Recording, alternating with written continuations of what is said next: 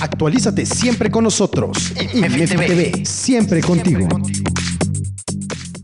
Bien, buenos días tengan todos ustedes. Bienvenidos a su programa de Derecho Internacional, un programa especial derivado de las declaraciones eh, que hizo Aristegui en, su, en las redes sociales de Aristegui Noticias, en donde eh, ella comentaba sobre una gigantesca filtración de registros financieros de los eh, comúnmente llamados paraísos fiscales los offshore, en el que se expone una red global de crimen y corrupción.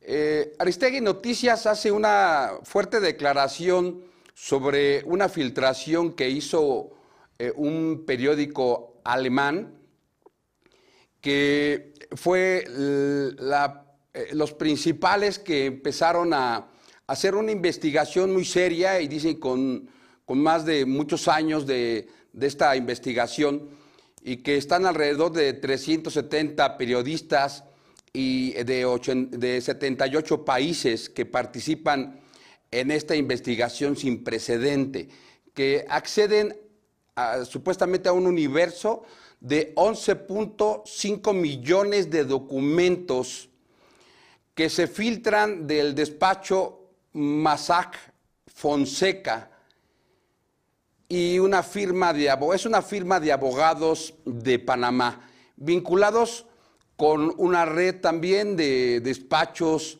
de Costa Rica, despachos TICO, como se le conocen allá. Este va a ser el tema principal de nuestro programa del día de hoy.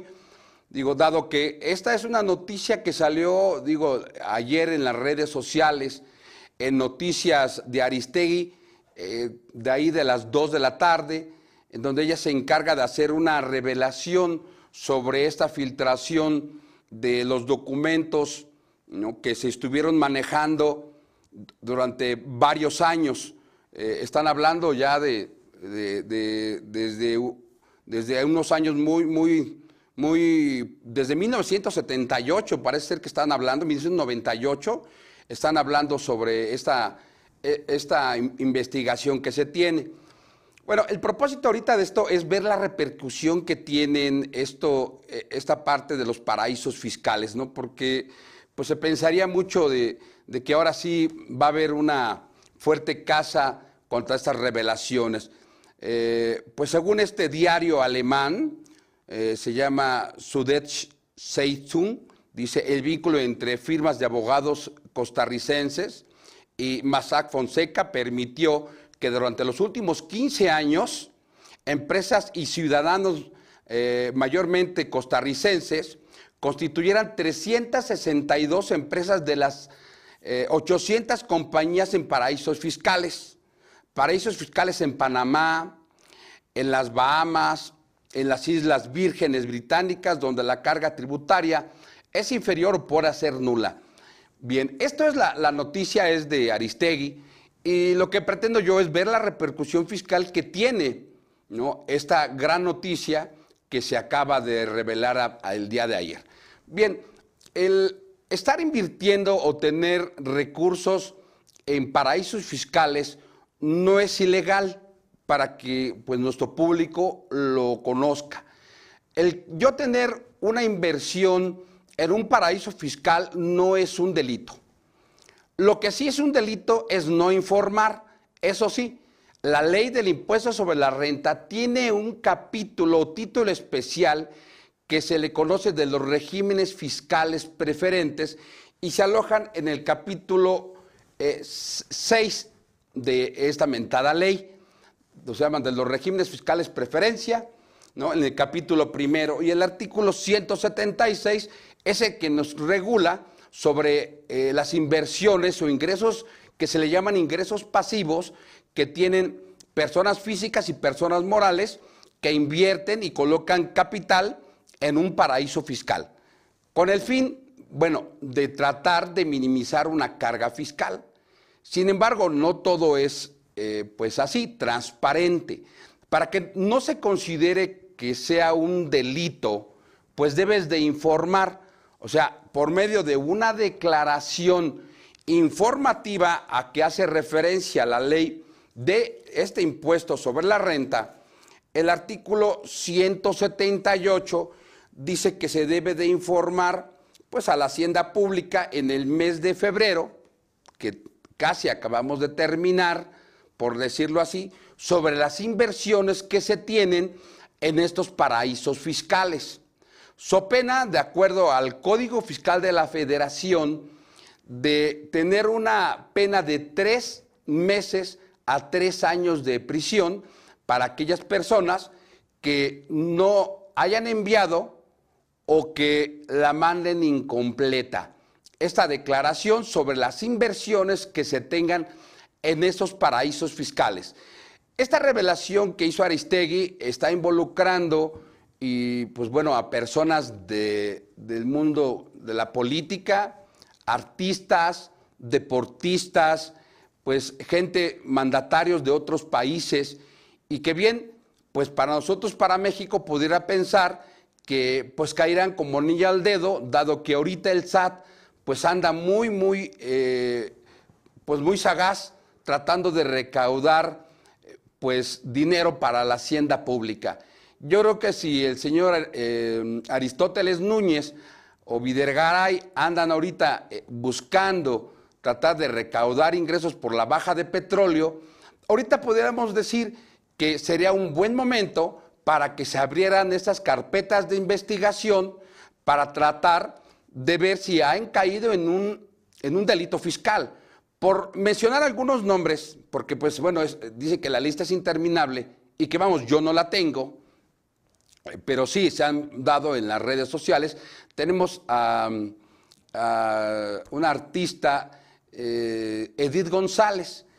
Por ejemplo, en nuestra constitución, pues Edith ahorita tiene pues eh, la presunción de inocencia. Ella es inocente salvo, ¿no? mientras no se le demuestre lo contrario.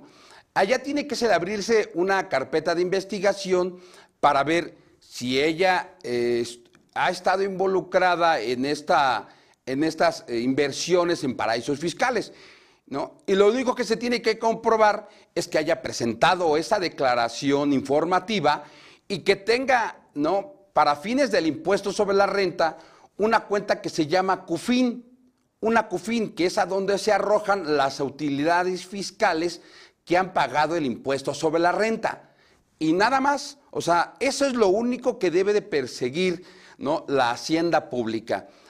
A lo mejor eh, la gente o los cibernautas que ahorita nos están visitando podrá pensar que toda la gente que han eh, pues lavado dinero, como están hablando ahí, de redes de narcotraficantes, de gente de, de, la venta de armas, tráfico de armas, están hasta hablando de un futbolista, el Messi, gente, pues bueno, de la farándula, ¿no? que a lo mejor van a ser perseguidos en su país bueno, pues van a tener también esa presunción, porque a nivel internacional, eh, pues tenemos que todos los regímenes, pues bueno, van en contra de, los paraísos fiscales. No es de que, digo, repito, no es de que sea un delito ¿no? o un acto ilícito el tratar de invertir en paraísos fiscales. Lo que sí es un delito es no, es no es informar. El no informar sí se convierte en un delito. Nada más, bueno, el delito se, castiga de tres meses a tres años de prisión, qué cosa que puede salir con pues, una caución. Pero bueno, vamos a ver hasta dónde pues, la no presentación de esa declaración informativa, bueno, eh, va a tener como repercusión que la hacienda, finca, la hacienda pública pueda tener pues, bueno, el derecho de cobrar la renta ¿no? por los ingresos omitidos por colocarse en paraísos fiscales. Este tema eh, tiene también mucha relevancia, dada que ahorita estamos en este mundo globalizado, en donde los BEPS, ¿te acuerdan que le hemos estado hablando en otros programas, que los BEPS es eh, la erosión de la base imponible y traslado de beneficios? En la acción 2 precisamente se está hablando sobre este tratamiento fiscal y México ya tiene un apartado especial para el tratamiento de las operaciones que se den en paraísos fiscales. Normalmente nosotros, nosotros pensamos que esto solamente se da a personas pues con recursos muy altos, a personas que están eh, en, la administración pública. No, se puede dar en cualquier nivel. Lo que salió en la red, pues algunos eh, despachos, como Despacho Fonseca, pues igual que algunos despachos de Costa Rica, dicen, bueno, nosotros hemos constituido estas empresas y les hemos asesorado y simplemente pues ellos si lavan o no o si son de procedencia ilícita, son cosas que a nosotros pues no nos deben de involucrar, simplemente nosotros constituimos estas 362 empresas de los 800 que hay, o sea, hay más empresas constituidas con, eh, con capital de, de personas o empresas extranjeras. Entonces, pues ellos ahorita están tratando pues de, que no se les, eh, les culpe de esta defraudación a nivel internacional. Entonces, lo único que ellos están argumentando es que ellos fueron los que constituyeron estas empresas, pero están hablando de que no nada más era constituirlas, sino también prestarse para pues trasladar esos fondos esos fondos que hablan de millones de pesos, hablaban de 100 millones de pesos que se trasladaron a un país y que se prestaron para el manejo de esos fondos. Entonces, no nada más es la constitución de estas empresas, sino lo que hay atrás de estas empresas.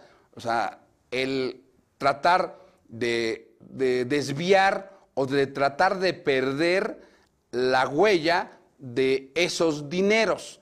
El constituir una empresa en Panamá, el constituir una empresa en Costa Rica, o sea, lo que radica es que las ponen como intermediarios para que en ese país se quede la utilidad. Por ejemplo, si una empresa viene comprando productos o mercadería del extranjero, pues bueno, cuando las traen a México, la utilidad fiscal se queda en México, porque pues deben de vender a un margen mayor al costo que tienen.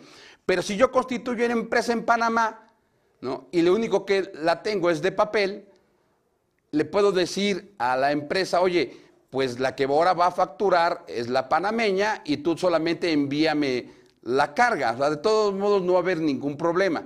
Ahora la que me va a facturar es Panamá. En Panamá se va a, se va a quedar la utilidad. Y como Panamá Costa Rica eh, son considerados como tienen un régimen fiscal territorial, ¿no? Esto quiere decir que solamente se graba la utilidad generada en su país y como los bienes solamente se, son entrega virtual, entonces no graba el impuesto sobre la renta en Costa Rica o en Panamá. Solamente grabarán cuando se compran y se venden en su mismo mercado. Pero en este caso, como se compran del extranjero y nunca pasaron por Panamá, pues bueno, se dice que este, este, estos países pues gozan de, esta, eh, de este régimen fiscal que es por territoriedad. Yo ya no, o a diferencia del de México, que es un régimen fiscal eh, considerado como renta mundial. Entonces, pues aquí está eh, pues la parte especial o el tratamiento fiscal que tienen esos paraísos fiscales, que no graban el impuesto sobre la renta, dado que porque no se generan en su país, están exentos o no son objeto de la ley. Entonces, esto ha sido pues muy atractivo para muchas empresas en el mundo y que hoy en día eh, los BEPS tratan de, de combatir esas prácticas que son artificiosas ¿no? para efectos de reducir la base fiscal. Entonces, pues no es gratuito que ahorita en, esto, en estos tiempos y a raíz de estos BEPS se, se hayan empezado a destapar ¿no? esta lista de empresas o empresarios que invirtieron en los paraísos fiscales. 15 años dice que tiene esta investigación y hasta ahorita no están brotando ya los nombres. Mi pregunta es, ¿por qué no lo hicieron antes? Eh, no se tenían, porque están hablando de 11.5 millones de documentos. eh, en este tema que se le llaman eh, Panamá Paper. Entonces, a mí no me hace, bueno, me hace un poco de ruido del por qué después de 15 años, ahorita precisamente cuando México y otros países están firmando tratados eh, bilaterales para compartir información fiscal, pues ahorita se empieza a sonar y a destapar la lista de personas. O sea, la práctica se ha vivido desde hace años.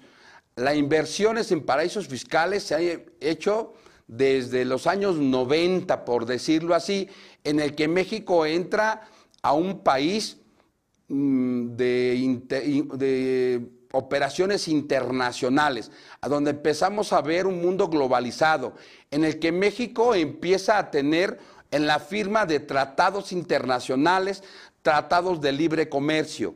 Empezaron a ver estos paraísos fiscales.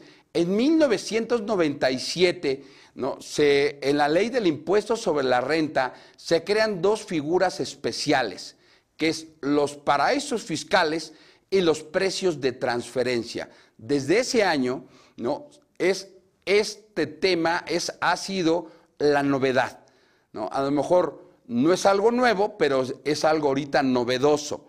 ¿no? Que se hayan hecho operaciones, no tenemos por qué sorprendernos. Lo que sí es sorprendente es la revelación que se hacen después de 15 años, porque dice 15 años de que durante esos años estuvieron supuestamente documentados. O sea, desde que se empezaron a crear esos despachos en Panamá, en Costa Rica, pues ellos saben ¿no? cómo se hace pues, la constitución y cómo operan. ¿no? Y yo te puedo decir que no nada más está en Panamá, están en varios países, en las Islas del Hombre, en Ecuador, en Perú, en todo lo que es América Latina. Hay empresas que tienen inversiones en paraísos fiscales, pero no todas esas inversiones pues tratan de, de desviar o alojar capitales que no han pagado impuestos, que esto es lo que se va a perseguir. Si tú eres una empresa que tiene inversiones en Panamá, no tienes por qué preocuparte, ¿no? O sea, inclusive en México firmó un tratado para evitar la doble tributación en Panamá. Y se tiene también ya un tratado para intercambio de información fiscal. Entonces, ahorita, pues ya no es algo nuevo. Lo que sí se destapa es aquellas personas que se escapan de esta parte del intercambio de información, empresas o personas que están alojando en estos paraísos fiscales sus capitales que son de dudosa, de dudosa procedencia, de dudosa procedencia y que no han pagado el impuesto sobre la renta, pero simplemente es una presunción de inocencia. ¿no? Nos vamos a ir a un pequeño corte ¿no? y regresamos a su programa especial de Derecho Internacional. Si quieres terminar de escuchar este programa, visita www.imedi.tv y disfruta de toda nuestra programación.